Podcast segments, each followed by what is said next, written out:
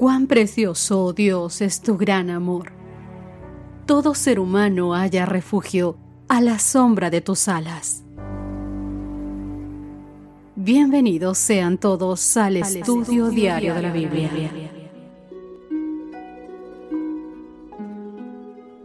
Hola, hola, ¿qué tal queridos amigos? Bienvenidos sean todos ustedes un día más a nuestro encuentro diario del estudio de la Biblia. Soy Cristina Rosas y te doy la más grande de las bienvenidas. Hoy hacemos un resumen de lo que fue nuestro estudio de esta semana, la esperanza del Antiguo Testamento. Hebreos capítulo 17 verso 19 en nuestro texto base decía, por la fe Abraham, cuando fue probado, ofreció a Isaac y el que había recibido la promesa ofrecía su unigénito, pensando que Dios es poderoso para levantar aún de entre los muertos, de donde en sentido figurado también le volvió a recibir. Mis queridos amigos, el estudio de esta semana fantástico, hermoso, con una gran reflexión, pero sobre todo con una inmensa esperanza. Veréis, la ciencia moderna enseña que toda materia está compuesta de átomos, a su vez conformados por dos partículas más pequeñas que son los quarks y los leptones, que se cree que son los componentes básicos de toda la realidad física. Entonces, si la esencia del mundo físico son quarks y leptones, no podría el Dios que no solo creó ese mundo, sino también lo sostiene, simplemente reconfigurar los quarks y los leptones cuando llegue el momento de resucitarnos? Para burlarse de la resurrección, el ateo Bertrand Russell preguntó qué sucedería con aquellos a quienes los caníbales se los habían comido, porque su cuerpo ahora es parte del cuerpo de aquellos caníbales. Y entonces, ¿a quién le corresponde qué cosa en la resurrección?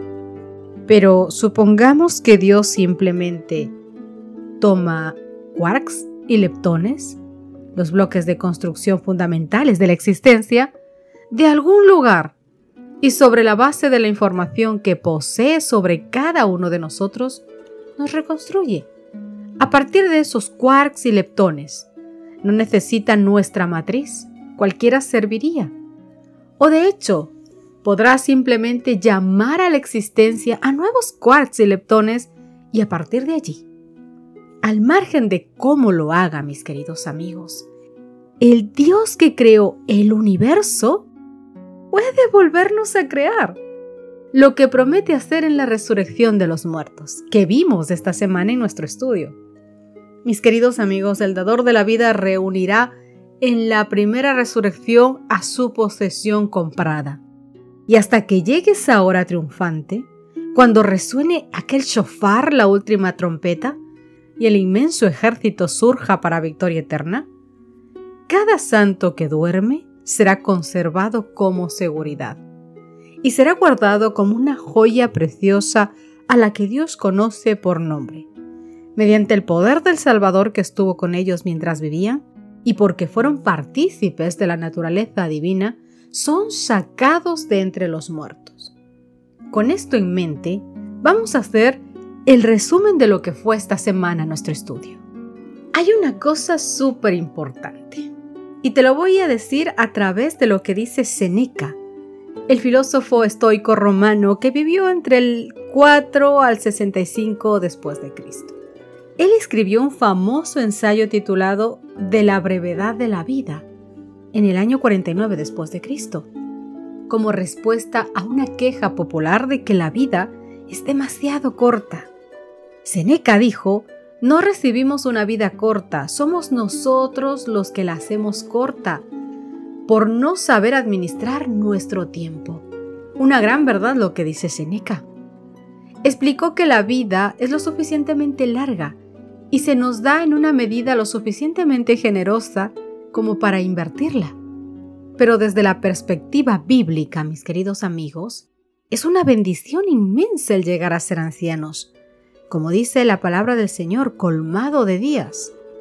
Míralo en Job capítulo 42, verso 17, entre otros textos. Génesis 25, verso 8, Primera de Crónicas capítulo 29, verso 28, Pero aquí lo más importante no es tanto la duración de nuestras vidas actuales, sino más bien si hemos o no invertido bien en esa vida. El Antiguo Testamento emplea varias metáforas para describir la brevedad y la fragilidad de la existencia humana. Por ejemplo, el rey David declaró que el hombre es como el soplo. Sus días son como la sombra que pasa, dice Salmos capítulo 144, verso 4. Y como una sombra es el hombre, que pronto se va y deja de existir. El Salmo 39, los versos 6 y 13. Otro ejemplo lo encuentras en el Salmo 103, el verso 15 y el 16. El hombre como la hierba son sus días. Florece como la flor del campo que pasó el viento sobre ella y pereció, y su lugar ya no lo conocerán más.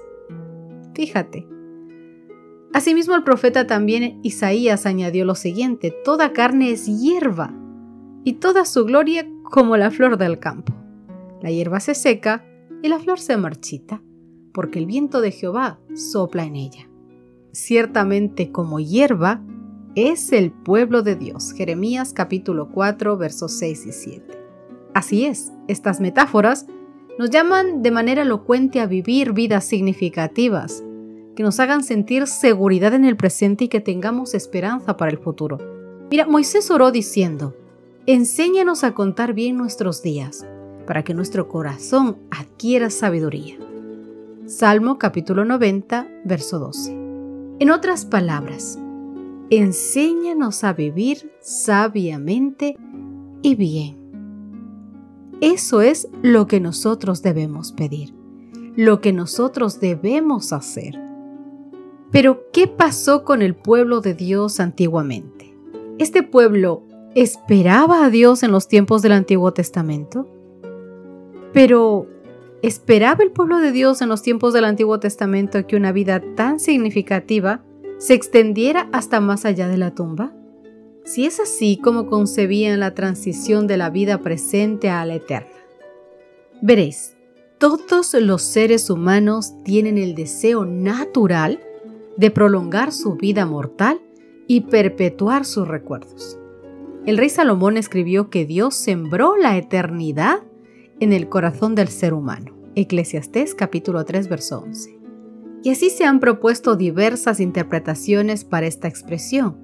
Una de las más perspicaces es la de Franz de Liszt, quien dijo que el impulso de los seres humanos revela que éste no puede satisfacer sus necesidades más íntimas con cosas temporales. Es un ser limitado por el tiempo, pero en lo que se refiere a su naturaleza más íntima, está relacionado con la eternidad.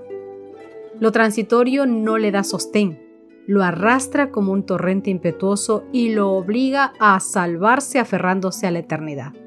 Bajo circunstancias difíciles y estresantes, el deseo antinatural de terminar con la propia vida puede anular el deseo natural de la vida eterna. Pero esto se trata de casos excepcionales. Y es que desde tiempos antiquísimos el ser humano ha tratado de preservar sus memorias de diversas maneras. Hipócrates, por ejemplo, el padre de la medicina, declaró, el arte es largo, pero la vida es breve. ¿Qué quería decir con esto?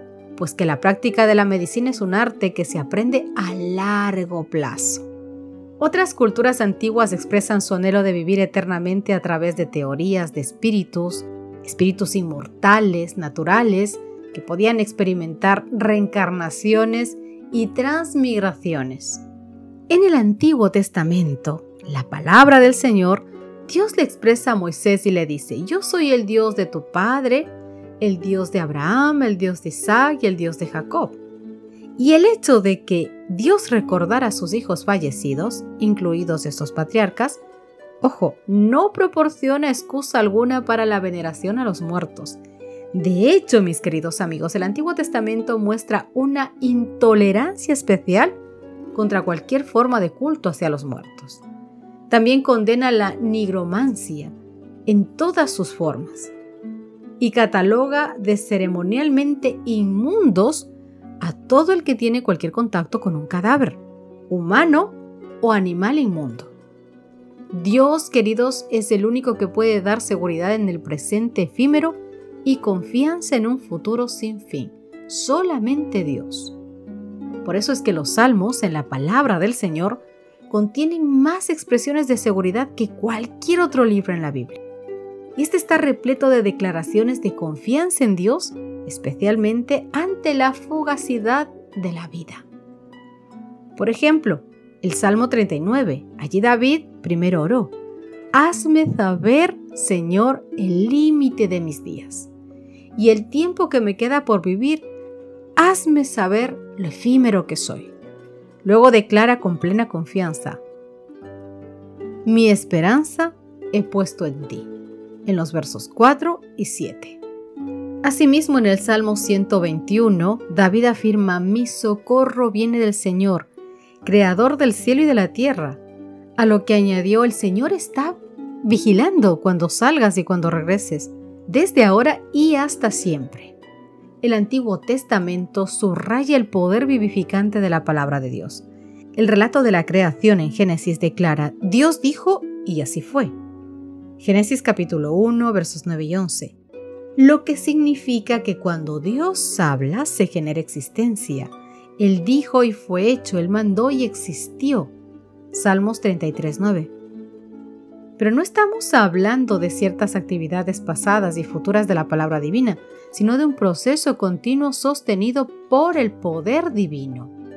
Vivimos una vida confiada en Dios. Si hemos de bajar a la muerte, confiamos en Dios porque sabemos que ese Dios maravilloso nos resucitará porque su palabra es verdadera, porque en su palabra hay poder.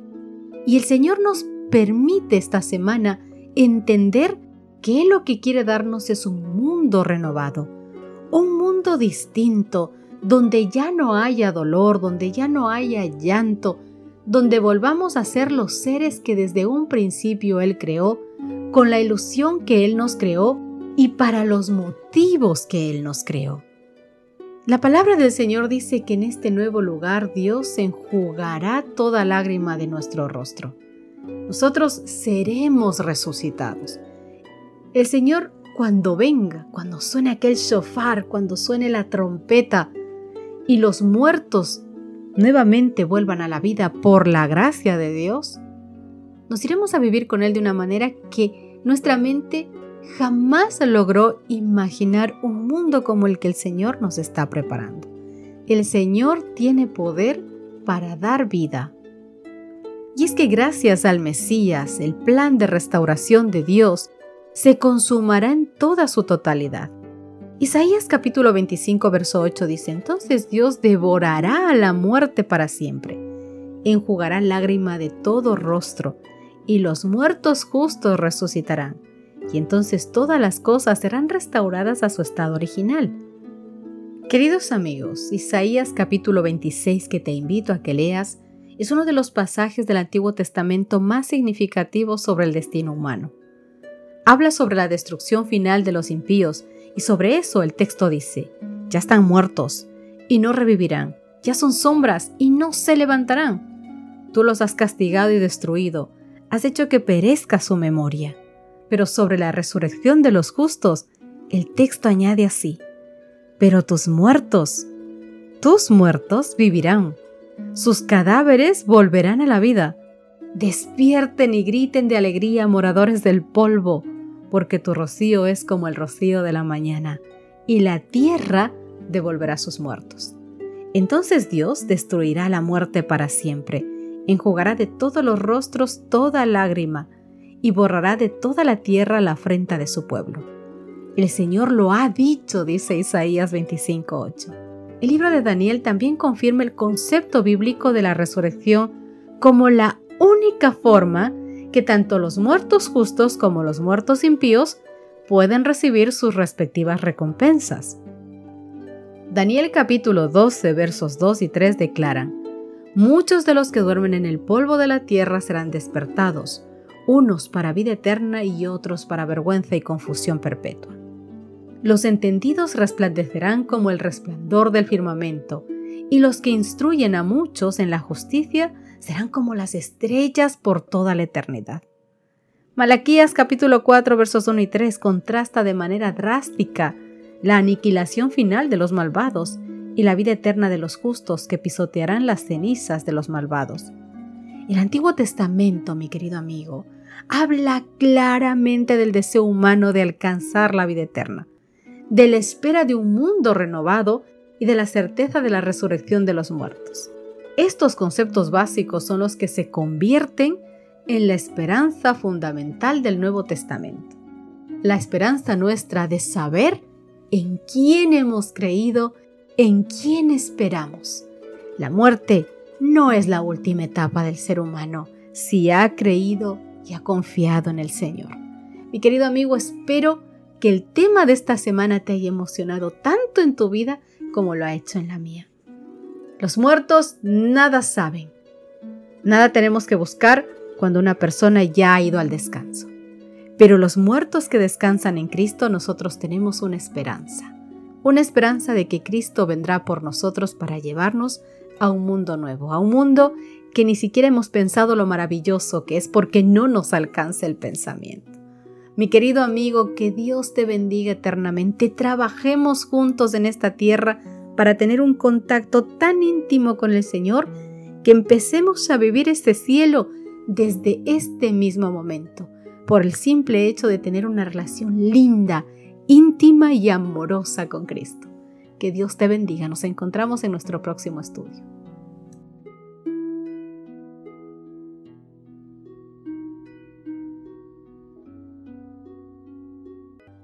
Gracias por acompañarnos. Te esperamos mañana. Te recordamos que nos encontramos en redes sociales. Estamos en Facebook, Twitter e Instagram como Ministerio Evangelike. Y también puedes visitar nuestro sitio web www.evangelike.com.